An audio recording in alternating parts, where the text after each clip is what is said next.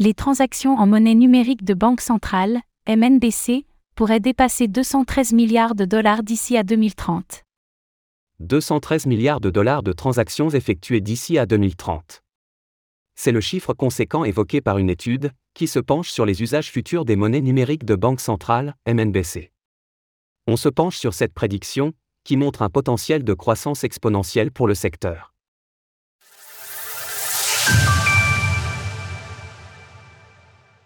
Les transactions en MNBC pourraient exploser d'ici à 2030. Le rapport de Juniper Research essaie de déterminer si les MNBC trouveront leur public dans le monde. Il estime que le secteur n'en est qu'à ses balbutiements, mais qu'il est en passe d'exploser. En 2023, les transactions en MNBC pourraient représenter une centaine de millions de dollars. Mais dans 7 ans, ce chiffre pourrait atteindre 213 milliards de dollars, soit une augmentation de 260 000 Selon le rapport, l'adoption des MNBC sera basée sur deux éléments clés. D'une part la volonté d'améliorer l'inclusion financière des citoyens, et de l'autre une augmentation du contrôle et de la surveillance des transactions de la part des entités gouvernementales. La percée des MNBC devrait être particulièrement visible dans les pays peu bancarisés, dont les habitants ont souvent déjà des habitudes de paiement mobile pour pallier le manque d'accès à des services bancaires. Des paiements qui seraient surtout domestiques. Les transactions en MNBC devraient être résolument orientées vers des canaux domestiques, tout du moins d'ici à 2030.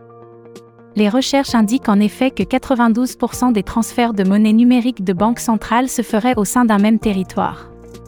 C'est une volonté des banques centrales, qui se concentreront manifestement sur les cas d'utilisation domestique, avant d'ouvrir la porte aux paiements internationaux. Par ailleurs, le rapport note quelques limitations des futurs MNBC.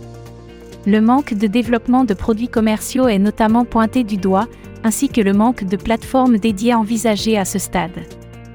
Il faudra donc certainement que les émetteurs de MNBC fournissent ensuite des options en termes de portefeuille et solutions destinées aux commerçants notamment. Ce rapport montre cependant bien la transformation des habitudes de paiement, quel que soit le territoire concerné.